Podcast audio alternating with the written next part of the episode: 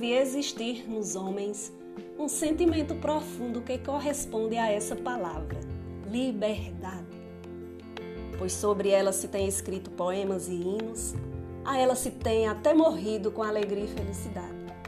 Disse que o homem nasceu livre, que a liberdade de cada um acaba onde começa a liberdade de outrem, que onde não há liberdade não há pátria, que a morte é preferível à falta de liberdade.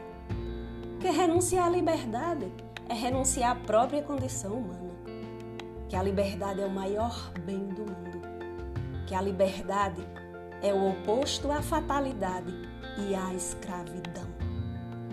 Nossos bisavós gritavam: liberdade, igualdade, fraternidade. Nossos avós cantaram: ou ficar a pátria livre ou morrer pelo Brasil. Nossos pais pediam: liberdade, liberdade, abre as asas sobre nós. E nós recordamos todos os dias que o sol da liberdade em raios fúlgidos brilhou no céu da pátria em certo instante.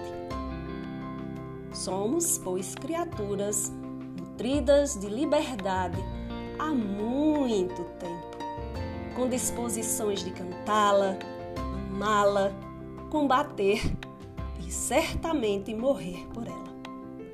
Ser livre como diria o famoso conselheiro, é não ser escravo, é agir segundo a nossa cabeça e o coração, mesmo tendo que partir esse coração e essa cabeça para encontrar um caminho.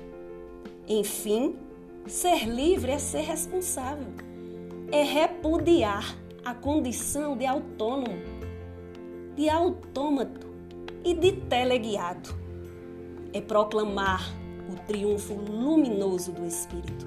Ser livre é ir mais além, é buscar outro espaço, outras dimensões, é ampliar a órbita da vida, é não estar acorrentado, é não viver obrigatoriamente entre quatro paredes.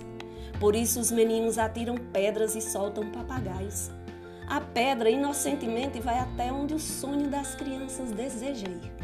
Às vezes é certo, quebra alguma coisa no seu percurso. Os papagaios vão pelos ares até onde os meninos de outrora, muito de outrora, não acreditavam que se pudesse chegar tão simplesmente com o fio de linha e um pouco de vento. Acontece, porém, que um menino para empinar um papagaio, esqueceu-se da fatalidade dos fios elétricos e perdeu a vida. E os loucos que sonharam sair de seus pavilhões, usando a fórmula do incêndio para chegarem à liberdade, morreram queimados, com o mapa da liberdade nas mãos. São essas coisas tristes que contornam sombriamente aquele sentimento luminoso da liberdade para alcançá-la, estamos todos os dias expostos à morte. E os tímidos preferem ficar onde estão. Preferem mesmo prender suas correntes e não pensar em assunto tão ingrato. Mas os sonhadores, ah, os sonhadores vão para a frente, soltando seus papagaios, morrendo nos seus incêndios, como as crianças e os loucos, e cantando aqueles hinos que falam de asas de raios fúlgidos, linguagem de seus antepassados, estranha linguagem humana nestes andaimes dos construtores de Babel. Liberdade de Cecília Meireles.